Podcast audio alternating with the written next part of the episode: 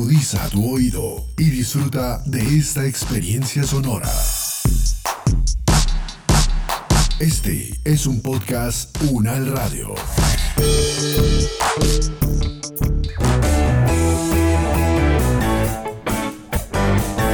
Salud Unal, contigo.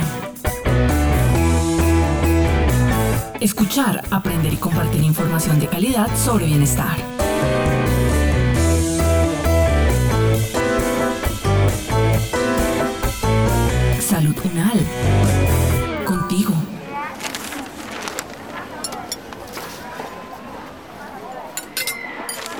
Osvaldo estaba leyendo el periódico matutino sentado en una cafetería del centro de Bogotá. Uno de los encabezados llamó su atención. En Colombia falta enseñar a pensar. Las instituciones dicen formar en pensamiento crítico, pero en el país no se ha implementado una pedagogía basada en resolución de problemas y el desarrollo del pensamiento que permitan al estudiante ser evaluado según sus competencias y habilidades como si lo hacen sistemas exitosos implementados en Finlandia o Nueva Zelanda. Qué cosa tan brava. Es tan preocupante que no sea claro qué es el pensamiento crítico y por qué es tan importante en la educación. Esta noche le muestro el artículo a mi hija, tal vez ella tenga más información.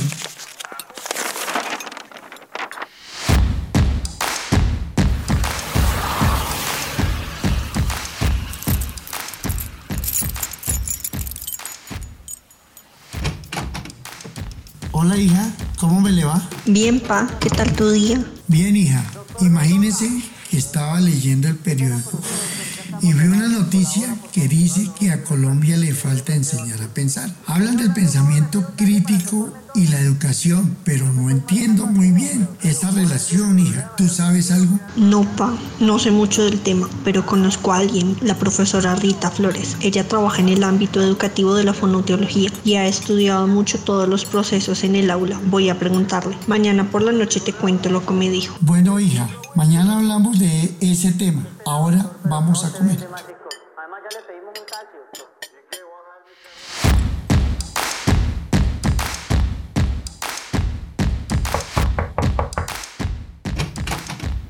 Perdón, profe, buenos días. ¿Tiene 10 minutos? Es que necesito hacerle unas preguntas. Buen día, María. Claro que sí. Sigue, por favor. Gracias, profe. Solo tengo algunas dudas que deseo aclarar, por eso de ampliar conocimientos. El otro día mi papá me comentó una noticia del periódico sobre el pensamiento crítico y nos quedó la duda de a qué se refiere específicamente. ¿Usted me podría aclarar qué es el pensamiento crítico? El pensamiento crítico es una forma de pensamiento que comprende muchas capacidades cognitivas, como por ejemplo la autoconciencia, el razonamiento, la capacidad de establecer relaciones o asociaciones, la flexibilidad cognitiva, la resolución de problemas, la creatividad y el pensamiento lateral, la percepción, la simbolización e interpretación, la metacognición y el lenguaje oral y escrito. Pero también influyen determinados rasgos de la personalidad y de la intuición. Podríamos decir que tiene que ver con analizar y evaluar la consistencia de una información dada, en especial aquellas afirmaciones que la sociedad acepta como verdaderas o falsas en el contexto de la vida cotidiana. El pensamiento crítico, como señalé, requiere de competencias cognitivas de alto nivel. Por ejemplo, cuando leemos el enunciado de un ejercicio, la primera etapa del análisis consiste en procesos de decodificación que conducen al reconocimiento del significado de las palabras y a procesos de comprensión e interpretación del texto. Además, se producen efectos contextuales que tienen que ver con la activación de conocimientos previos, de procesos inferenciales, entre otros. Así cobran importancia también capacidades cognitivas básicas como la atención y la memoria. Mmm, ok. ¿Y cómo influye el pensamiento crítico en la vida diaria? Antes de responder la pregunta, quiero reiterar que el pensamiento crítico es saber calibrar la confianza que se deposita en determinada información. Ello implica, entre otras cosas, identificar las hipótesis o los presupuestos de un discurso, evaluar los argumentos y la veracidad de las pruebas o evidencias en caso de argumentos inductivos o establecer la validez en los deductivos, además de reconocer las reglas de inferencia que se están aplicando a esos razonamientos. Claro, ¿podemos vivir sin pensamiento crítico día a día? Seguramente sí. No lo necesitamos para respirar, para caminar, pero posiblemente sí para elegir, para votar, para discriminar la información en una discusión académica, laboral o personal, para reconocer falacias en la argumentación, para identificar noticias falsas. Entonces no es vital en cuanto a las funciones básicas, pero sí es trascendental para el desarrollo humano y el desarrollo de una sociedad. Lo comprendo, pero ¿existen habilidades o niveles de pensamiento crítico? Más que niveles, vamos a hablar de estados, ya que el pensamiento crítico no solo tiene que ver con la lógica o el razonamiento, sino tiene que ver con un fenómeno psicológico complejo. Tener un pensamiento crítico es un estado mental, casi un rasgo de la personalidad, que engloba el afán de conocer la verdad, la necesidad de disponer de pruebas, de discernir. Incluye la tendencia a imaginar varias explicaciones posibles y una cierta apertura a las ideas contrarias. Desde una perspectiva del desarrollo y el aprendizaje, podemos afirmar que este tipo de pensamiento podría empezarse a promover desde la educación inicial, a partir de procesos de enseñanza y aprendizaje e irse complejizando a lo largo de la trayectoria educativa escolarizada y no escolarizada. Bueno, eh, yo diría que más que habilidades son ciertas comprensiones que nos permiten desplegar esas habilidades. Son muchas. Es un fenómeno complejo. El pensamiento crítico, como dije antes, es tanto psicológico como lógico y retórico. Yo empezaría con unas muy básicas. Comprender que no nos las sabemos todas, que no somos los propietarios de verdades absolutas, que existen diferentes puntos de vista, marcos de referencia y perspectivas construidas sociohistóricamente y que han determinado las formas de pensar de los individuos, los grupos sociales y culturales. Esto ya supone un gran paso hacia el pensamiento crítico, abrir una ventana de posibilidades más que de certezas absolutas. Recordemos que las realidades son dinámicas, así como debe ser el pensamiento que busca su comprensión y transformación. Existen otras estrategias que nos permiten sortear las propias limitaciones. Por ejemplo, identificar las fuentes de información fiables, remitirse al juicio de expertos, la lectura crítica, la observación, la experiencia, el razonamiento, el método científico, tomar distancia ante la publicidad engañosa, entre otras muchas.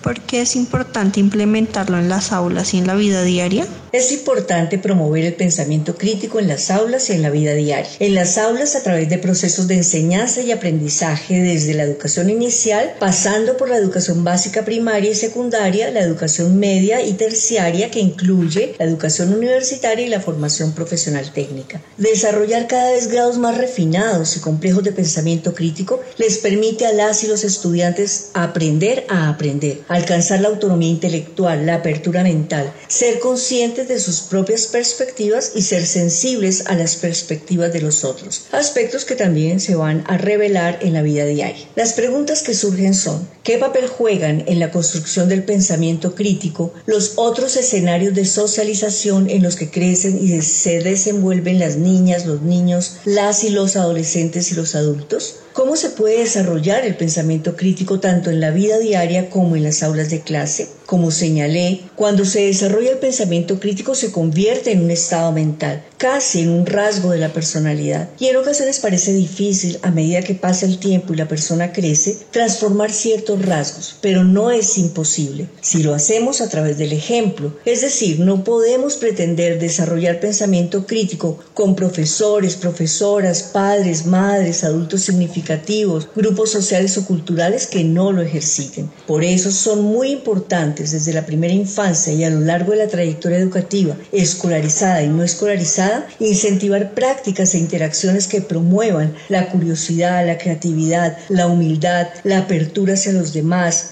entre otros aspectos, y así desarrollar cada vez más el pensamiento crítico. ¿Qué estrategias pueden implementar los maestros en las aulas para su desarrollo? Considero que este ejercicio de formular preguntas en las que tenemos que pensar muy bien cómo responder, ajustar y reevaluar ideas, buscar ejemplos, analogías, contrastes, en general preguntar es un ejercicio clásico en la docencia, podríamos decir que desde Sócrates. Formular preguntas es muy útil para el desarrollo del pensamiento crítico. Enseñar a dudar, no aceptar las cosas como vienen dadas, siempre tratar de analizarlas, justificarlas, rebatirlas, argumentarlas. Fomentar cada vez grados más altos de autonomía. Es imposible concebir un pensamiento crítico sin autonomía. Nadie piensa por prescripción o como una tarea. El docente debe identificar la forma en que cada estudiante puede expresar y cultivar él o ella misma su propio pensamiento crítico y convenir maneras de socialización, de formalización, de puesta en común a través de distintas formas de escritura y publicación, debates, diálogos o por a través de un canal de YouTube, de una revista, de un congreso. Por último, profe, ¿cómo podríamos integrar el pensamiento crítico en casa y con la educación virtual? Insisto en el valor del ejemplo y en señalar los peligros de la ausencia de pensamiento crítico en la vida cotidiana.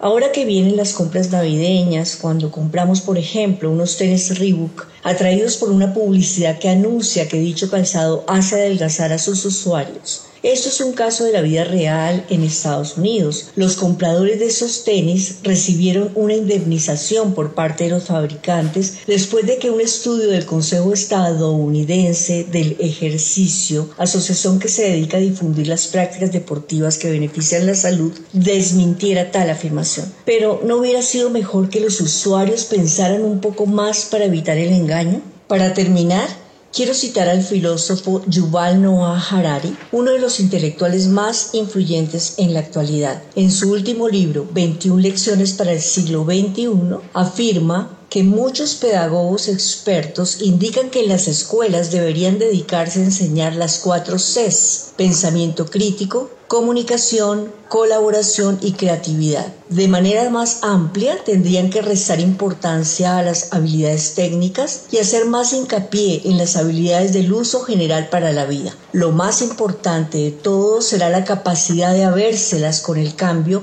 de aprender nuevas cosas y de mantener el equilibrio mental en situaciones con las que no estamos familiarizados. Profe, muchas gracias. Hasta luego.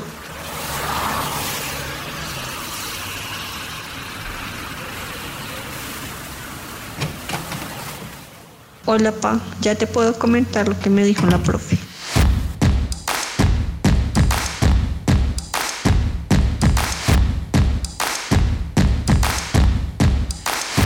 Es el momento de que cada uno desde sus hogares aporte en el cuidado de su salud y de su comunidad. Es tiempo de sumar.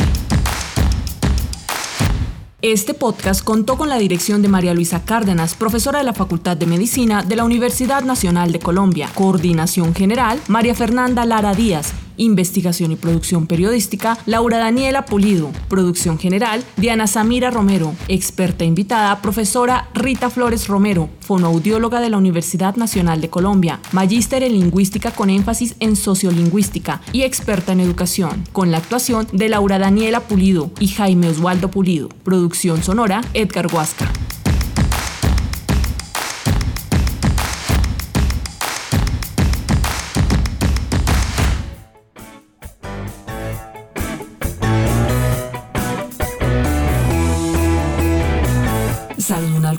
Es una producción de la Facultad de Medicina de la Universidad Nacional de Colombia en alianza con UN Radio. Salud Unal. Contigo. Opiniones aquí expresadas son de entera responsabilidad de sus autores y solo comprometen a los realizadores de este podcast. No representan necesariamente el pensamiento de la UN Radio ni la posición oficial de la universidad. Este y otros podcasts en nuestro sitio web podcastunradio.unal.edu.co. Universidad Nacional de Colombia, proyecto cultural, científico y colectivo de nación.